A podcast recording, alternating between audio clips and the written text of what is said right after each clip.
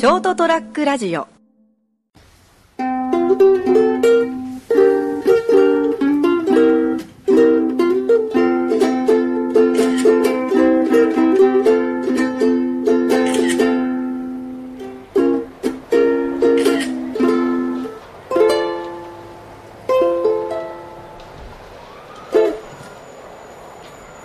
はい、えー、本日11月27日、11月の最後の、えー火曜日ということでございまして、そりゃもう飛べるはずの時間でございます。えー私、お相手は金蔵君と、えーお相手はこの方でございます。こんばんは。今週も斉藤がお相手します。はい、よろしくお願いします。お願いします。白菜がだいぶ安くなりましてですね、えーさっき来る年来るしなりちょっとさちらっと見たら200円ぐらいで一株っていうんですかねあのなってます。一玉ってなってますんで、まあ、いよいよ私的にはあ鍋、えー鍋食事の鍋晩餐の、えー開始を宣言したいと最近思っとるわけでございまして、まあ、要は葉物野菜が安くなってきたから、まあ、そろそろいいんじゃないかというところで、えーございます、えーいかがお過ごしでしょうかと、えーいうところですけども。あさんはどうですか？鍋は順調に食べられてますか？俺だってもう9月の頭から食ってるか早い。早いなら。9あ月ね解禁したから。早いな解禁が早いな9月9 10時。もう半年は鍋ですね。もう、鍋攻めです、うん。多分俺今年の冬もあの去年買った IH のヒーター壊れちゃうかなと思って。あ IH でやられてるんですか？そうそうそうそう。ああなるほど。だって前その前なんだっけ？卓上コンロ。はいはいはい。あの頃何回か鍋焦がしたからね。壊れます？卓上鍋とかそのこう。鍋壊れます？こ焦がした。あ焦がれるあ焦げるね。鍋底が、ああでも珍しいですね。その鍋で焦がすなんて。寝ちゃってんの酔っ払って。うわ危ない。一番危ない。いたいたここにいた。でしょ？い。った危ないでしょ？家燃やす人がいたこの一人暮らしになったから、はい。これは気をつけやばいですよ。うんあそうですか。だってほらそのか火事ってよりも、はいはいはい。なんか一酸化炭素中毒で死んでたとかってす 斉藤さんかっこ悪いっすよ。そうもうおっさん一人と猫2ああちょっと哀愁がもうあやめて匹もう。もうそれこ哀愁。それ孤独死でしょ？だから去年の冬買ったんだよ IH のヒーターを。ちょっとやめてくださいよ。さそういう理由でですね。そうそうそう。であまりにも使用頻度が高いから、おいこれもうふ二冬持たないんじゃないかなと思って。あ そんなお気に入りになりましたやっぱり、便利ですか IH やっぱり。便利便利。IH はもう焦げても多分あそうか。消えるから。そうなんだ、オートで。うん、と思うんだけどまあそこまでなったことないから分かんないけど。斉藤さんも居眠りし放題じゃないですかそれだったらもう食べてくださいよそれは。一回あのほらそれは卓上じゃないけど、うん。ガスコンロで、ん。何やってたのかなあの雪平鍋、でなんか温めてたんだよね。片手にうん。薄いやつね。で寝てて、カランっていう音でカッと起きたら、あ音が絡むだからほら雪平鍋の中のが全部蒸発してて、結局空になったから、コロンってそうコンロ落ちて もう仕上がってるじゃないですか。あのね真っ赤っかだったの。いや。本当なんかほら家事職人じゃないですかそうそうそう包丁か刀作るあの時みたいに雪色鍋がね真っ赤っかだっすごいですね。た危なかった。すごいですね。そうだもうそれそれも一昨年ぐらいだけどね。すぐ台所までジュッとつけてからですね。ジュッてつけたらえブワって水水蒸気爆発してもいやいやそうやって鍛えるんですよ。あのそうそうそうそうそう。シュワーって。でつ強くなりましたよその雪平。うん。かなり。もちろん捨てたんでしょ？いやあるよ。あるんすか？あるある。真っ黒じゃないですか多分。で使われてるんですか？あそっかあれは別か。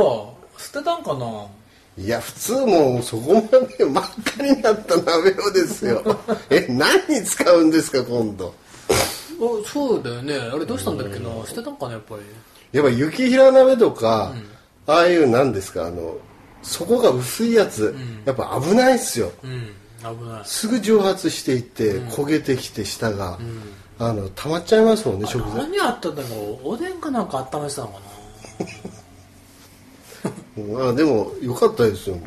斉藤さんここそういうのをね、何回か経験したから、俺にはもう IH だと。で、IH 鍋ですね、あっていうところでですねまあ鍋でもですね今からというところなんですけどもちょっとあの豚弁中っていう蒸し知ってますか？ちょっとこれあの唐突なんですけども豚にいるですね寄生虫なんですけどね。あ豚の便にいる虫で豚豚便。豚まあ 豚のその臓器にいる内臓にいる消化器官にいる虫なんですけども、まあ、豚の中にいるオリジナルのまあオリジナルって言ったらなんですけどあの腸管とかそういうところにいるすん住み着いてるいわゆる寄生虫ですね、パラサイトなんですけど、まあ、それが僕にとってはちょっとあの光をもたらすような状態だったんでびっくりして僕あのそのちょっとあの難病的なやつでかかってるわけですけど、それに対してちょっと有効性があるんじゃないかというのがあったんでこれ NHK 見ててびっくりしたんでですね、でそれをまあその卵をまあ寄生虫の卵をですね飲んじゃうと、うん、飲っちゃうんじゃないみたいな話であの研究が進んでるらしいんですよ、だからその話をですねちょっとしたかったんですけども、はい。まあ、要はですねあの、えー大腸性潰瘍炎とかクローン病とかいうあの病気が難病、指定難病があるんですけども、これは自分のあの自己免疫の力がですね非常に強くなってしまってあの外から来たその病原体をこのやっつけるだけじゃなくて自分の組織までやっつけてしまうという、うんかなんか悲しい、えー過剰に反応してしまってみたいなところ。で、でまあ、腸管をこう破壊していって穴を開けたりとか。はいはい。で腸管をこうなんかぐちゃぐちゃにしていろいろあのいたずらしちゃうんですね、であの世界的に見たらそのデータ取ってたらあの何ですかあの要はですね先進国に多い病気なんですね文明が発達して、だから先進国に多い病気で、まあ、南米あたりのその南米とかそのあの原住民的な人たちが暮らすところではもうほぼこの病気あの免疫が過剰になる病気がほとんどないというところ。で,、でそんなところであの見てたらやっぱり病あまりですね。今例えばあの世の中見回した時に例えば除菌とか決めすぎて。結局そこなんですよね。ああなんかそういう話は聞くよね。うん。花粉症とかアレルギーもうんそうなんですよ実はあねのねちょっとぐらい虫飼ってた方がうんうんうん。いいって。だから除菌とか滅菌とかやりすぎると、結局もうあの人間にとっていい菌まで殺してしまって、でまあ、悪い菌ばい菌とか殺すのは当然なんでしょうけど、それと合わせてあの、まあ、人間にこう利益をもたらすような菌まで殺しちゃうっていう話をしてたんですけどだからあまり滅菌とかその除菌っていうのはあんまりよろしくないんじゃないかみたいな話。でこの間ちょっとですねそあそういう話聞いてあそうだなと思ったのがあのキノコを作られてるキノコ農家の人僕ご存知知ってるんですけども、であのキノコは大体そのあの何ですか無農薬で育てるんですね農薬いらないんですよね、だからあの菌をなんか例えば原木とかに打ち込んで、あのキノコ自体が菌ですからそうね。ええ。で育てていくんですけどもでもやっぱり症状映えとか小さなハエとかがやっぱたかったりするらしいんですよ、でで一回ですねその農家さんがキノコとかしあのキノコ金竹関係を栽培してるところにあの虫コナーズ的なやつをですね、虫あのぶら下げて、あるあるじゃないですか。虫商品名でいくと虫コナーズとか、いわゆるそのあの小林こんなやつみたいなね。そうですそうです。あれ結局あのそのぶら下げたやつにいろいろその薬剤をですね殺虫剤をこう塗ったくってあるんですけども、それがこの何ですか大気上にこう拡散して、まあ、来ないようにするんですけどもそれを置いたところなんとキノコまで生えなくなったっていう話聞いてああやっぱそうなんだってやっぱ虫も死ぬぐらいだからそのキノコのキキノコ自体もやっぱり成長が遅くなったり、生えなくするということでなんかもう無差別的に何でももう除菌除菌とか滅菌滅菌っていうのはうんやっぱり疑問符がつくんだななんていうところがあってですね、でいろいろ研究されてる中で、まあ、先住民の人たちはやっぱり何でも口入れちゃいますから、まあ、その戦後の焼け野原の日本と全く一緒であのいわゆる何ですかあのそのままなんかあのいろいろ病原体も食物と一緒に食べてた時期があるわけですよ。っていうことはお腹の中にはその当時日本人の中にも寄生虫というのは住んでいたわけであって。まあねだから海中だ魚そうそうそうそう海中とか行虫とか、まあ今そんなところほとんどないんでしょうけど、その関係でまあまあそういう昔ながらのあのスタイルじゃないですけどもそういうあの幼虫がいるような状態の方が環境的にはいいんじゃないかということで、で発見したのがこの豚の中にいる豚便虫というこうミミズみたいな細いやつのえ卵を直接飲んでいただいて、えー飲むとですねその豚便虫というのは豚の中体内でしか生きてられないらしいんですよ。うんだから人間の中に入れたら孵化はするんですけども2週間ぐらいで死んじゃうというところでその間でもう排出されて、えーいなくなるということでそれをなんか、えーな知見じゃないですけどもいやデータ取ってたらかなりいい成績が上がってると。あのいうところでですね、だから日本の日本のその医学界というかそういうところでも今治験とかそういう実験が始まっているところみたいでまあゆくゆくはあ私あたりもですね飲めるような環境になってですねいち早くこの毎日の下痢からおさらばができるのではないかという、えー期待を含めてですね今日この頃あー考えとるわけでございますというところなんですね。なんかほらそういう海中うん。幼虫？を勉強してる先生いるじゃん。はいはいはい。で自分でわざわざ飼ってる人いるよね。ああ自分自身飲まれてですね。海外旅行行く時は必ず海中一回食べていく、うんうん飲んでいくうんうんうん。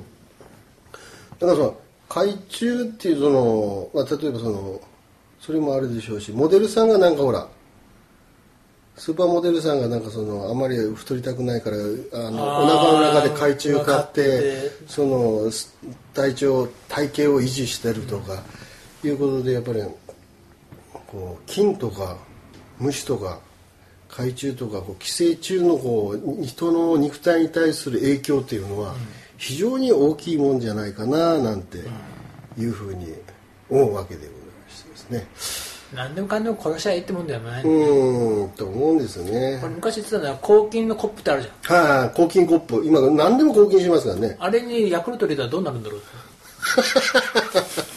ヤクルトじゃなくなるかもしれないヤですね。クルト菌が死んじゃうのかう。ん。乳酸菌が死んで 単なり甘い飲み物になっちゃそう可能性もあるかもしれないですね、ああ確かにそうですよね、だからその抗菌のがコーティングしてあるわけでしょ、それをずっと使い続けて絶対それ体の中に入ると思うんだよね。入ったことによって結局人間の体の善玉菌が結局まあ殺され殺しはしてないんだろうけどやっぱりいい作用はしてないと思うんだよね、うんうんうんうんああなるほどそうかそうか。だから抗菌されている世の中にいることによって自分自身の体内にそれが取り込まれてと。そう絶対入ってると思ってうんいうところでね。虫コナードって俺も覚えてたけど今年なんか症状が分かったからやっぱその匂いがしてるってことは入ってるわけでしょ、吸ってるっていうことですよね、ああやっぱ良くないな、でそういったところでちょっと体調の変化があったりとか、だから免疫力が落ちて、まあ、風邪ひいたりとかいうのを十分考えられるんじゃないかなとですね、うん。まあ、ちょっとぐらい汚い方がいいんだよ。汚い方がいいです。だからまあお風呂入るの1ヶ月に1回とかですね。それは汚すぎると思うけど。まあそのほどほどにですね、あーあの、まあ飴玉なんか落ちたやつなんか洗って食えばいいんだよ。うん。3秒ルールとかそう3秒ルールもういいですね、1週間2週間ぐらいいいでしょ落ちちゃっても。あこの間落ちてたやつだとそれも腐ってると思うよまあまあ、そういうことでですね、まああの金ともですね、あのいい感じにですね、あのお付き合いしていけば金ちゃんだもんね。ですですです。金つながりでですね、えーいうところでございましてですね非常に期待している豚ピンチューということで本日はお話をしてみました。それではまた来週。さようなら。ー